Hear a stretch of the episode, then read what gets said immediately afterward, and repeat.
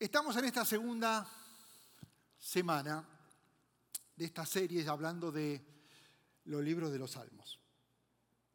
Y ya hizo una introducción el pastor Alex la semana pasada. Algunos detalles más como simple curiosidad. Estos 150 salmos que te recomiendo que acompañes a esta serie leyéndolos que sea tu devocional, que sea sumergirte en la palabra, sumergirte en, pensamientos de escritores que pasaban por diferentes circunstancias. Así que un día, si tú decís, ¿cómo se hace un devocional? Simple.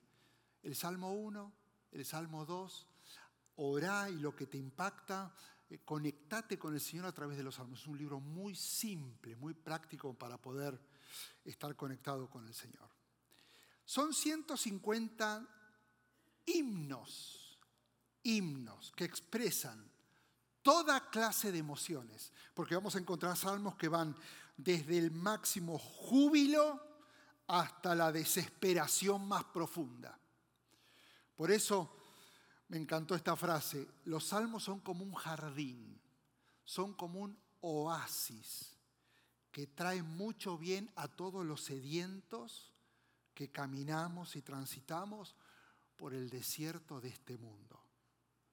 Si tenés sed, un buen lugar para nutrirte de la palabra con algo práctico son los salmos. En hebreo, el título del libro no es salmos, sino cantos de alabanza. Por eso los rabinos hoy lo van a llamar tejilín al libro de los salmos, que en realidad significa alabanzas. Ahora, estos 50, 150 salmos fueron escritos para cantarse.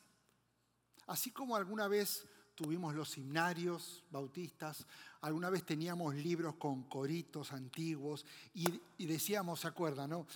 Vayan a la página 35 y vamos a cantar la canción 35. Y todos sacaban sus hojas porque no había nada de esto, de pantalla, no había nada. Entonces, todo el mundo sacando y cantando. Bueno, los salmos eran escritos por autores para ser cantados. Ahora escucha esto. El objetivo de cada salmo era expresar verdades con música y despertar emociones según esas verdades. Por eso, si lees los salmos queriendo encontrar doctrina, no vas a captar la esencia de los salmos, porque los salmos son piezas poético-musicales para expresar estados del corazón delante del Señor. Entonces, miren esto, a ver si se acuerdan. Porque, eh, a ver, ya los dedos ni me acuerdo cómo se toca esto. Por ejemplo, uno encuentra salmos y se conecta con un estado de ánimo. Por ejemplo, em, más arriba. Si uno está en necesidad, aparece en escena el Salmo 23. El Señor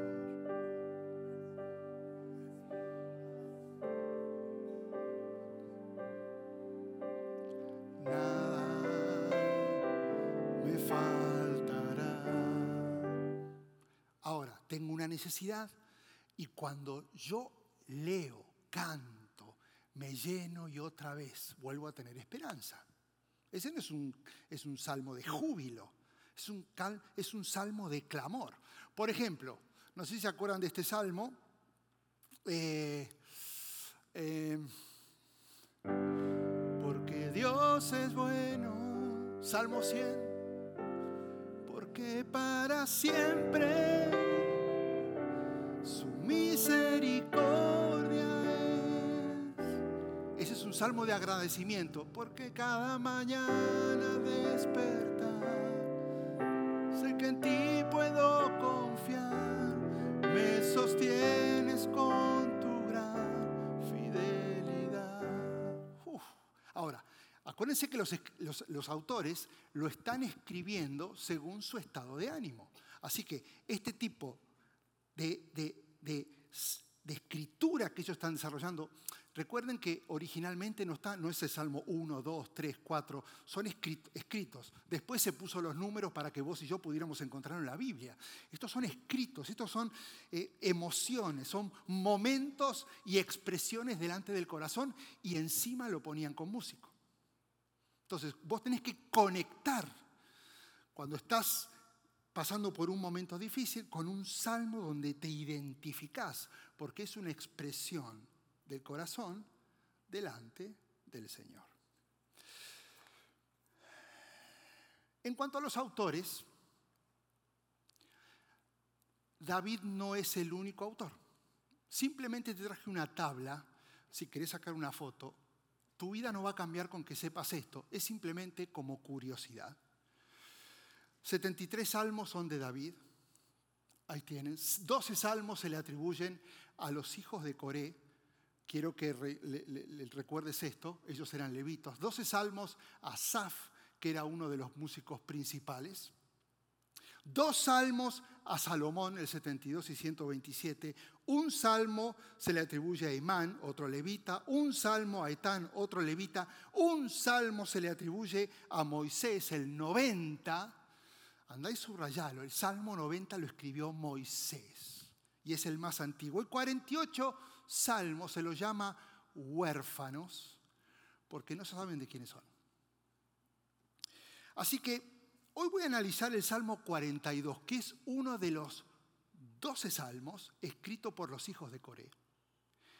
Y es uno de los 116 salmos que tienen título. ¿Nunca leíste un salmo y leíste el título y digo, ¿qué quiere decir este título?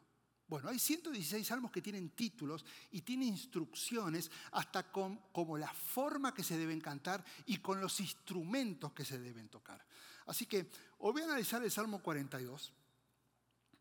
Y este es uno de los salmos donde comienza diciendo el título, para el director del coro, Masquil de los hijos de coro. Cuando vos lees este título, estoy seguro que en tu devocional pasás al siguiente salmo. Decís, ¿qué es esto? Entonces, déjame explicártelo porque creo que te va a servir para que cuando te sientas sediento del Señor, te sumerjas en este salmo. Tenemos que saber quién es Coré para descubrir quiénes eran o qué les pasó a los hijos de Coré. Y para descubrir quién era Coré, tengo que ir a Números 16. Dice que Coré era hijo de Sar, nieto de Coat y bisnieto de Leví, y los rubenitas Datán y Abirán, hijos de Eliab, y On, hijo de Pelet. Y acá viene el asunto. Se atrevieron, Coré, a sublevarse contra Moisés con el apoyo de 250 israelitas. O sea que Coré, con 200, con 250 seguidores, se rebelaron contra Moisés y las consecuencias con ese grupo que se rebeló fueron drásticas. Las consecuencias las leemos en números 1, 31, 32. Tan pronto como Moisés terminó de hablar, la tierra se abrió debajo de ellos, de Coré y los 250, se abrió y se los tragó a ellos y a sus familias, junto con la gente y las posesiones de Coré. Ese es Coré. Alguien que se rebeló, y alguien que, acuérdense, si hablamos de la inerrancia de la Biblia, no es metafórico. La tierra se abrió y se lo tragó. Ahora, los hijos de Coré sobrevivieron y llevaban esta carga encima de su historia genética. Según números 26, ellos no sabemos cuántos eran. Eh, y escribieron 12 salmos. Interesante porque nunca dice el hijo de Coré, sino los hijos de Coré. Posiblemente eran dos, tres, cuatro, eran todos músicos. Ahora vamos a ver dónde, eh, de, qué manera ellos ejercían la música, pero evidentemente entre ellos componían canciones. Eran sacerdotes encargados del ministerio de cánticos. Por eso dice al director de coro, porque ellos dirigían coros y cantaban. ¿Y cómo sabe eso? Segunda Crónicas 20:19. Los levitas de los hijos de Coat y de Coré se pusieron de pie para alabar al Señor a voz en cuello. Así que ellos cantaban. Y lo segundo que debemos notar en este título es una palabra extraña que dice para el director del coro, ya sabemos que los hijos de Coré cantaban, es un másquil. ¿Qué quiere decir másquil? No hay una interpretación específica, pero sí eh, hay un derivado de un verbo hebreo que quiere decir instrucción. Y, y si lo entendemos con instrucción, lo podríamos aplicar como una canción que instruye, un escrito, un pensamiento que da instrucción. En este caso es una canción que instruye e inspira a confiar en el Señor en el medio del dolor.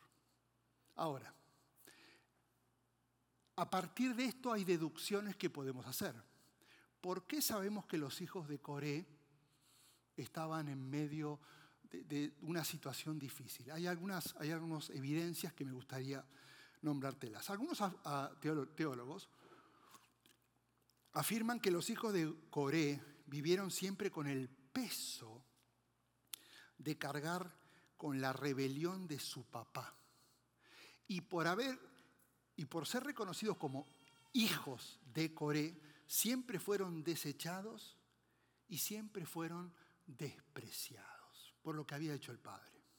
Posiblemente los hijos de Coré habían perdido el entusiasmo por la vida y ya casi había desaparecido la fuerza espiritual porque eran la vergüenza. Su papá se quiso sublevar y revelar justamente con Moisés y se, los tragó la tierra. Así que ellos estaban marcados con ese hecho. Seguramente los hijos de Coré sabían y comprendían todo, pero no eran felices y cada día les pesaba demasiado. Y no sé si te pasa igual o te sentís identificado porque si hay coincidencias con este sentir, te vas a conectar con este salmo. Hmm. Donde sentís que hay dolor, hay sufrimiento, no hay entendimiento, hay desprecio, hay traición. Ahora, no me sorprende lo que sienten, sino la actitud que toman en medio de lo que sienten. Porque el estribillo que se repite dos veces en este salmo, es increíble la expresión de esperanza que encontramos. Dice, versículo 11, ¿por qué estoy desanimado? ¿Por qué está tan triste mi corazón? Pondré mi esperanza en Dios y nuevamente lo alabaré, mi Salvador y mi Dios. Ahora, déjame desgranar texto por texto, porque hay demasiado para sacar de, este, de este capítulo. El Salmo 42 empieza con una frase que es muy conocida y te vas a acordar enseguida de una canción. Como el siervo anhela las corrientes de las aguas, así te anhelo a ti, oh Dios. ¿Te acuerdas, no? Como el siervo busca por las aguas, así clama. Lo hemos cantado tantas veces, Salmo 42, por si no lo sabías. Ahora, ¿por qué el ciervo? El ciervo es un animal astuto, es un animal ágil, y esa agilidad se ve de manifiesto cuando aparecen sus depredadores, especialmente en esa época, en ese tipo de llanuras que había, que eran los leones y las hienas. Ahora, Principalmente el peor enemigo del siervo no eran ni los leones ni las hienas. El peor enemigo era su propio sudor. Ahora escucha esto. Cuando las feromonas que despiden su sudor comenzaban a oler, es ese, ese olor lo delataba con sus depredadores. El problema no eran los depredadores, era lo que olía por el sudor y los depredadores, aunque estuviera escondido, lo iban a encontrar. Entonces, él intuitivamente, el siervo, tiene que encontrar un río o tiene que encontrar agua para bañarse y que ese sudor no se huele. Por eso el, siervo busca desesperado por aguas, no tanto para beber, sino para no oler a su sudor, porque el enemigo estaba rondando. Ahora, en esa época, especialmente de calor, cuando había mucho sudor, como muchos de los ríos estaban secos, los siervos tenían una última oportunidad. Escucha esto, porque esto es fascinante. Era encontrar lirios aromáticos del campo y refregarse su cuerpo con los lirios para poder engañar a leones y hienas. Eh, eh, y es increíble cómo la escritura conecta ejemplos, en este caso de animales, con instrucciones en sabiduría y en conocimiento. Y fíjate, conectando todo esto, ¿cuál es la instrucción que nos queda? Así como los siervos se desesperan por corrientes de agua, ya sea porque tienen sed o por el sudor que los delata ante sus seguidores, así es como debería anhelar yo y clamar mi alma por Dios.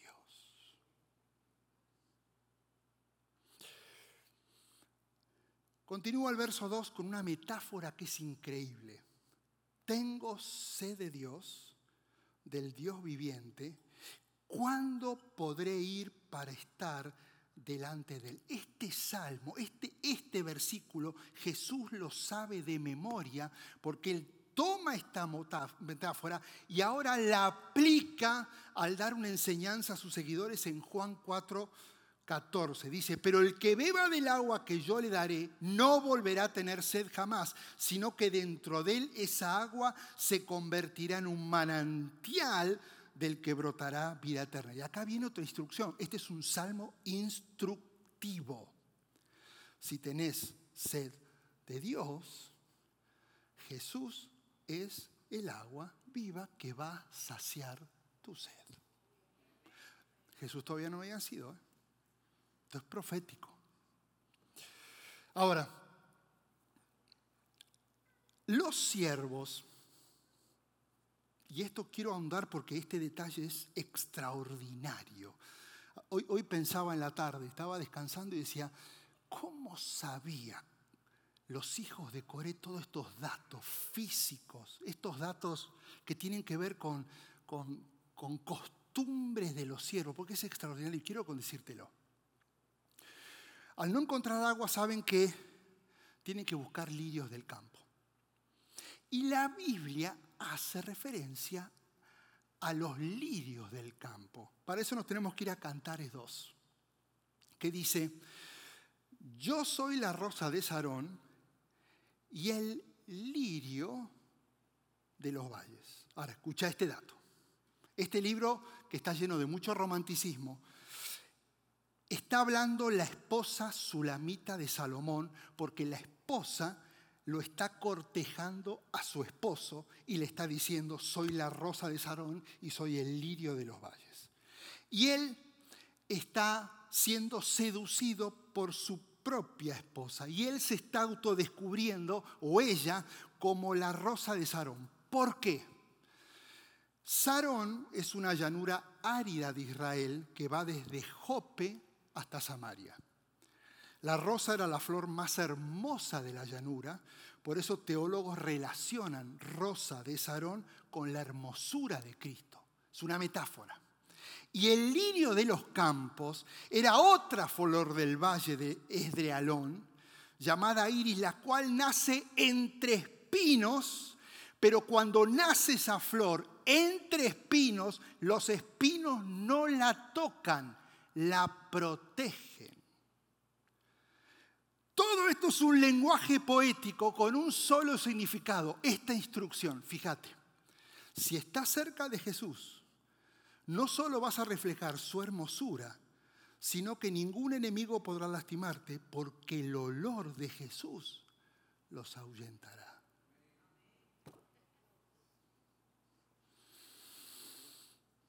Ahora, la Biblia nos enseña que el diablo es como un león rugiente que está buscando devorarte y devorarme. ¿A quién crees que el diablo se va a devorar? Al que no huela a Cristo. O sea, al que no permanezca cerca de Cristo. Y no solamente no busque a Cristo para beber, sino para sumergirse en el agua viva que es Jesús. Porque vos y yo sudamos pecado. Y cuando olemos el león, el que quiere devorarnos lo huele. Pero solamente cuando nos sumergimos en el agua que es Jesús, logramos engañarlo. Es extraordinario. Sigo. Esta es la pregunta que tenés que hacerte. ¿A quién y le agregaría a qué olés? Porque tu olor va a definir quién va a estar cerca o no. Ahora, esto fue introducción. Sí, me fascina. Estas historias me vuelven loco. Ahora, ¿por qué? Porque esto es extraordinario. No es una palabra al azar. No es, a ver, hay una profundidad y hay que estudiarlo porque uno se asombra y dice, no puede ser. Es inspiración divina. Ahora, mira esto. Si los hijos de Coré están pasando un momento difícil, quisiera hablar y sacar de los siguientes versículos algunas conclusiones para entender cuán complicado es lo que están pasando los hijos de, Coré. Y por lo menos encontré tres conclusiones. Número uno, evidentemente están sufriendo y mucho. Esto lo expresan en el versículo 7. Un abismo llama a otro abismo a la voz de tus cascadas. Esto es poesía pura. ¿eh? Todas tus ondas y tus olas han pasado sobre mí. Ahora, este cuadro que encontramos acá es el de una tormenta en el mar, que levanta olas grandísimos y que amenazan con quitarle la vida. Exactamente el paralelo de este versículo lo encontramos en Jonás. Si nos vamos a Jonás 2.3, dice, a lo profundo me arrojaste, al corazón mismo de los mares, y las corrientes me envolvían, y todas tus ondas y tus olas pasaban sobre mí. Coré, los hijos de Coré lo están diciendo, expresando cómo se sienten. Jonás está diciendo exactamente lo mismo porque se acuerda de los salmos no diciendo lo que siente, sino lo que está pasando. Es real. No hay indicación que el autor o los autores, los hijos de Coré, se sientan culpables de haber cometido algo malo, algún pecado, que sus sufrimientos se deban a alguna disciplina de Dios. No, lo sabemos. De todos modos, entiende que es Dios el que está permitiendo estas pruebas que no son fáciles de llevar adelante. Yo, yo siento que el autor se siente así. ¿O no te sentiste así? Me tocó conocer al pastor Enrique, le decimos Quique, pero un poco más de respeto Pastor Enrique que está pastoreando Champion Hansville, Family Hansville, con una congregación extraordinaria allá en, Hansville. Me tocó verlo así. Poneme la fotito de las olas, por favor. En el medio de la tormenta del desprecio ministerial. Me tocó conocer a Arturo y Lupita hace 20 años, en la ola de la pérdida de un hijo. ¿No fueron errores? son olas que pasan. No fueron porque algo hiciste mal.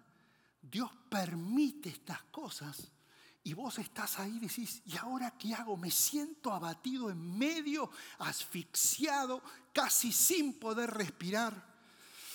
A veces las olas del sufrimiento son tan grandes que no solo golpean, revuelcan, empujan, asfixian.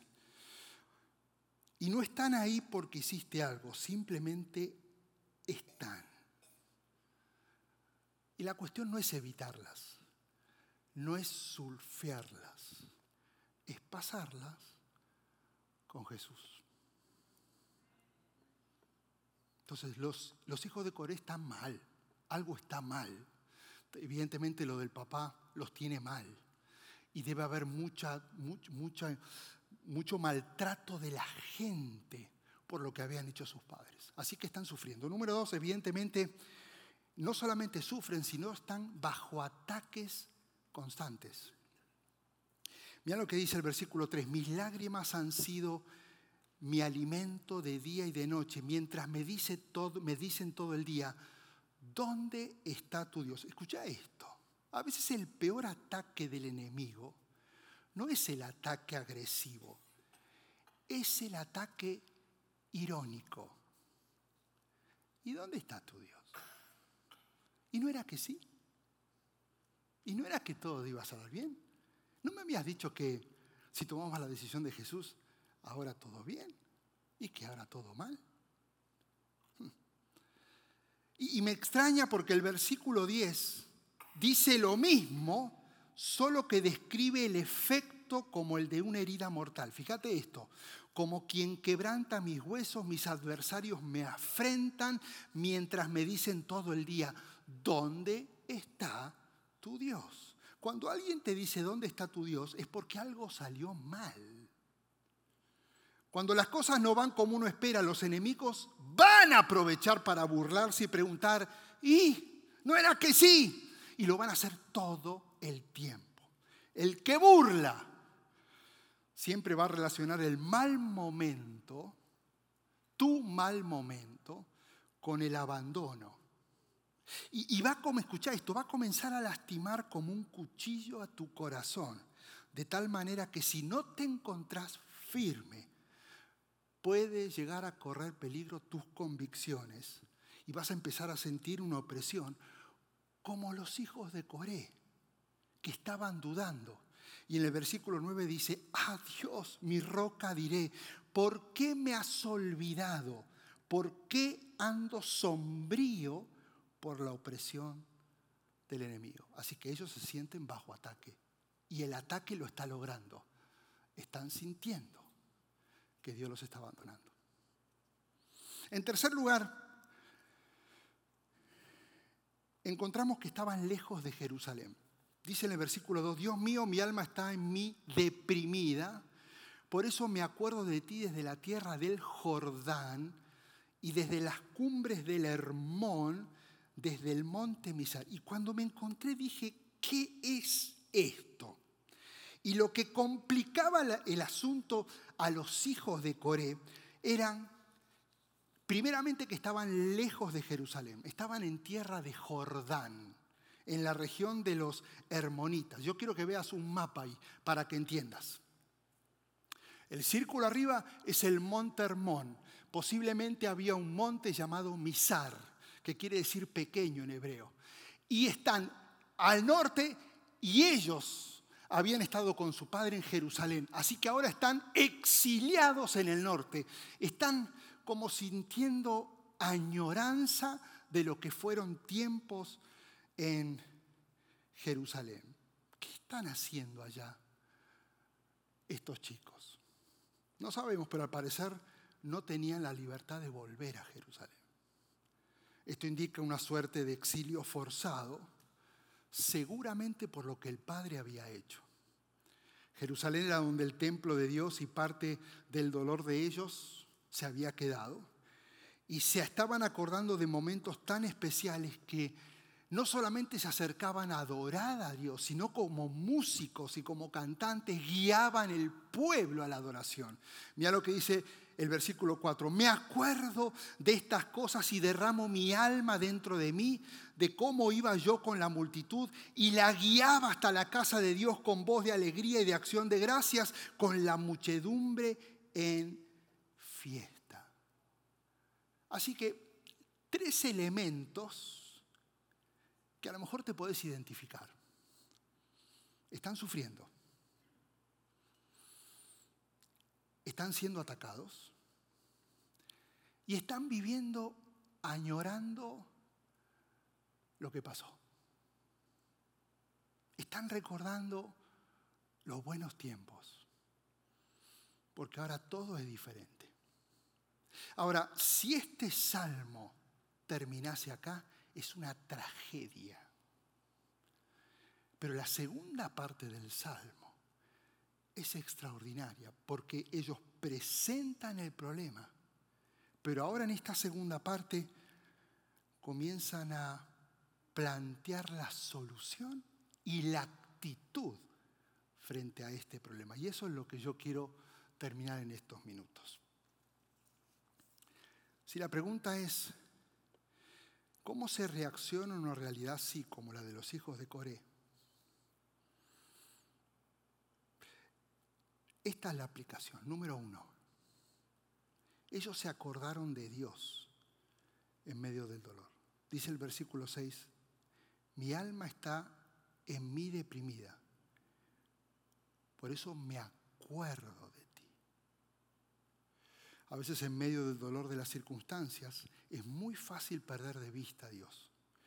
Miramos tanto el dolor, miramos tanto el dolor, miramos tanto las circunstancias, miramos tanto el problema, miramos tanto lo que podría haber sido pero no es, que todo eso nos distrae para mirar al único que debemos mirar, que es Dios.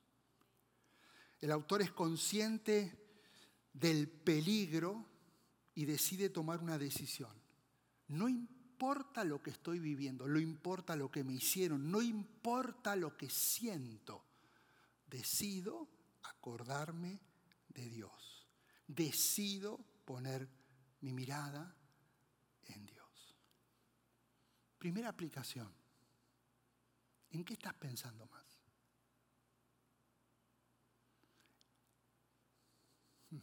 Tenemos la tendencia a hacernos películas. Si esto fuera así, esto sería así. Y si saliera para acá, esto saldría para allá.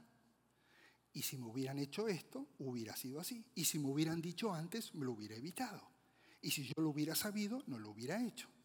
Y Dios dice, no pierdas más el tiempo mirando lo que no vale la pena mirar. Tu mirada tiene que estar puesta en el que te creó, en el que te diseñó y el que tiene el control de tu vida. Momento, no digan amén tan apresuradamente. Porque esto es una aplicación. Porque no es fácil se entiende y uno dice, es así, tiene razón. Pero no es fácil, o por lo menos a mí, no es fácil. Porque hay una tendencia a mirar los problemas y no a mirar a Dios. La segunda actitud que toman es que deciden cantar a Dios en medio del dolor. Dice el Salmo 8, de día mandará el Señor su misericordia, de noche su cántico estará y elevaré una oración al Dios de mi vida. Escucha esto, cuando uno pone y vuelve a poner la mirada en Dios, tu fe, solamente por poner la mirada en Dios, tu fe se comienza a fortalecer. Y esa confianza de lo que Dios va a hacer termina expresándose a través de cantos porque el gozo está, es un gozo inexplicable, porque puse mi mirada y al poner mi mirada, ahora es algo que necesito sacarlo porque tengo una convicción. Hago paréntesis, no me digas que te está costando levantar adoración y alabanza al Señor. No tiene que ver porque te guste la música o no, sino porque antes de eso tenés que evaluar si tus ojos están puestos en Jesús, porque si no están en Él, no vas a poder adorar. Hay otro ejemplo que lo tengo que nombrar, porque si no, no tiene explicación. En Hechos leemos que después de darles golpes, los echaron en la cárcel y ordenaron al carcelero que los custodiara con la mayor seguridad. Y al recibir tal orden, éste los metió en el calabozo. Después de pegarles, los sujetaron de los pies. Y a la medianoche, Pablo y Silas se pusieron a cantar. ¿Por qué? ¿Cómo lo pudieron hacer? Porque solamente alguien que no pone la mirada en los problemas, solamente pone la mirada en Dios, fluye adoración. La única explicación para esto es que Pablo y Silas, Pablo y Silas miraban a Dios. Y escucha esto, el sacrificio de alabanza no se refiere a que cantes sin ganas. El sacrificio es la intención con que cantas. Ok, hoy voy a hacer un sacrificio de alabanza me voy a parar porque este Quique me pidió que cantase. Eso no es sacrificio. Eso es flojera. El sacrificio es, estoy con problemas, estoy en conflictos, decido decir que tú eres grande y decido adorarte. Eso es sacrificio. Es la intención, no la voz. Solo teniendo presente a Jesús es que voy a poder reconocer quién es Él sin pensar en lo que Él puede hacer por mí. Y termino con esto. Ellos oraron a Dios en medio del dolor. Entonces, se acordaron, el hacer memoria y volver los ojos a Él hicieron que pudieran cantar y el hecho de expresar esa adoración los llevó a orar. Mientras nuestra fe se va levantando, es como que se va renovando un deseo de orar y clamar a Dios. Escúchame bien, si vos no tenés deseos de orar y de clamar y no te nace, no te, castigues. No es el problema la falta de oración. El problema es que tus ojos no están puestos en Dios. Están puestos en el problema. Porque si están puestos en Dios, todo eso te va a generar una necesidad de reconocer quién es Él, que eso es adoración. Y la adoración te va a llevar a vivir una vida de clamor. No intentes orar sin que tus ojos no estén puestos en Él, porque tus ojos pueden estar más bien no en Él, sino en cómo resolver tus problemas. Y eso te distrae. Por eso estamos como estamos. Es interesante que él dice al Dios de mi vida. Elevaré una oración al Dios de mi vida. Él reconoce que Dios es el que da la vida y tiene el control de todo a pesar del sufrimiento. Y eso es amor y confianza a Dios. ¿Te acuerdas lo que dijo Pablo? Y sabemos que a los que aman a Dios, a ver, este está más trillado, está más mal usado este versículo. A los que aman a Dios, tengo que parar ahí, significa a los que ponen su mirada en Dios no al problema. No es que yo te amo Jesús, pero sigo mirando el problema. Yo, te amo Dios porque tú eres el Dios de mi vida, pero sigo intentando resolver el problema y sigo angustiado por el problema. El que ama a Dios es el que pone la mirada en Dios a pesar del problema. Y eso te lleva a adorar y eso te lleva a... Ahora, ese tipo de personas es la que todas las cosas les ayudan a bien, a los que conforme a su propósito son llamados. Si no estás orando es porque tu mirada no está puesta en Jesús, sino en cómo resolver el dolor de tu vida. Finalmente, después de orar, recién ahí voy a tener la fuerza, escúchame bien, mirando a Dios, adorándole a Él porque mi mirada está puesta a Él, viviendo un clamor delante de Recién ahora puedo poner mi esperanza en medio del dolor. Antes no. Antes voy a estar angustiado, voy a estar triste, voy a estar mal y voy a tener una actitud negativa. No va a poder ser, no voy a poder hacer. A ver, el positivo no es el que dice que todo va a estar bien. El que habla que todo va a estar bien no es porque todo va a ser como Él quiere que salga. Es porque puso la mirada en Dios. Esa mirada generó en mí que lo adore y esa adoración llevó a un clamor. Ese clamor me dice, todo va a estar bien porque Dios está conmigo. Y el problema es que en ningún momento del Salmo dice, y los problemas de los hijos de Coré se solucionaron. No, el énfasis es, hubo esperanza y siguieron los problemas.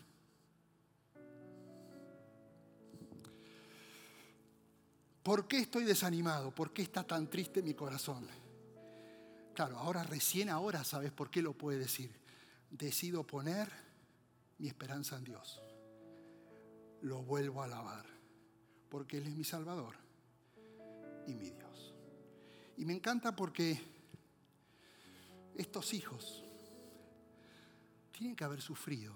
El papá se metió con Moisés. ¿eh? Eso es una mancha muy difícil de sacar. ¿eh? No se rindieron ante las emociones del desánimo o del rechazo. Y, a veces es necesario repetirse a uno mismo, ¿no? Espera en Dios. Espera en Dios. Míralo a Dios. Comenzá a alabar. Comenzá a adorar. Esta miserable emoción de tristeza va a pasar en mi vida. Esta prueba va a pasar. No te aflijas, Esteban. Enfócate en mirar a Jesús, no en resolver el problema, porque Él es el que diseñó todo en tu vida. Y eso te lo tenés que repetir una y otra vez, porque el león rugiente ahí anda, queriendo atacar con desánimo. Pero si no te metes a oler agua, por el sudor del desánimo y del pecado vas a ser devorado. Por eso los lirios del campo, por eso su palabra, que es un olor que se te impregna. Este salmo no habla de que tus problemas se van a solucionar. Este salmo está diciendo, no te preocupes, hay esperanza. Jesús es tu Salvador es tu Dios.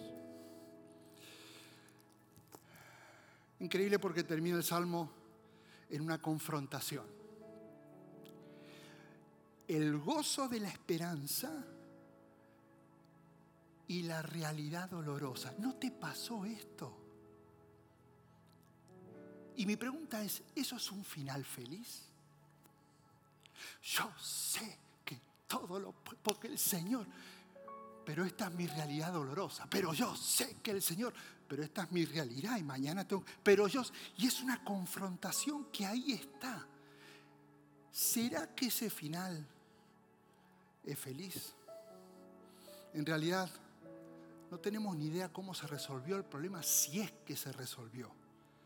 Lo que vemos con certeza es que el salmista logró estar en paz, lleno de esperanza adorando en libertad a pesar del dolor. Así que este salmo está en la Biblia para que si estás igual en medio de un dolor que te angustia y te desanima, que no lo escogiste, te llegó, aprendas a darle pelea a tus pensamientos, a tus emociones, porque siempre va a haber dos opciones. ¿Te dejas abandonar o decidís salir a pelear contra tus emociones? ¿Y cómo peleas con tus emociones? Mirando a Jesús, adorando porque lo miras a Él y ahora te perdés de la distracción del dolor. Esa adoración me lleva a clamar y ese clamar me lleva a decir, mi esperanza está puesta en Él. Y vuelve la paz y el gozo en tu vida en medio La única forma de ser un árbol que lleva fruto y, sus hojas no caen es cuando llegan las sequías de la opresión, el desánimo y la turbación. Y solo estando cerca de Jesús, nada va a pasar. Como el siervo busca por las aguas, no era solo para beber es para distraer al enemigo. Por eso vos y yo debemos correr por el agua viva que es Jesús. Porque el enemigo está queriendo devorarte. Gracias por participar del servicio a través del Internet. Esperamos que la experiencia de hoy haya alentado y desafiado su mente y corazón. En Champion Forest nos apasiona ayudar a las personas a conocer a Dios, a crecer en su relación con Él y con los demás, mientras todos como cristianos hacemos una diferencia en el mundo. Nos encantaría tener la oportunidad de hablar y orar con usted. Le invitamos a que ingrese a championforest.org diagonal conectar para que podamos estar en contacto. Y por supuesto, esperamos con ansias el momento de poderle saludar en persona en una de nuestras sedes. Que Dios le bendiga y tenga una semana llena de la presencia del Señor. Nos vemos pronto.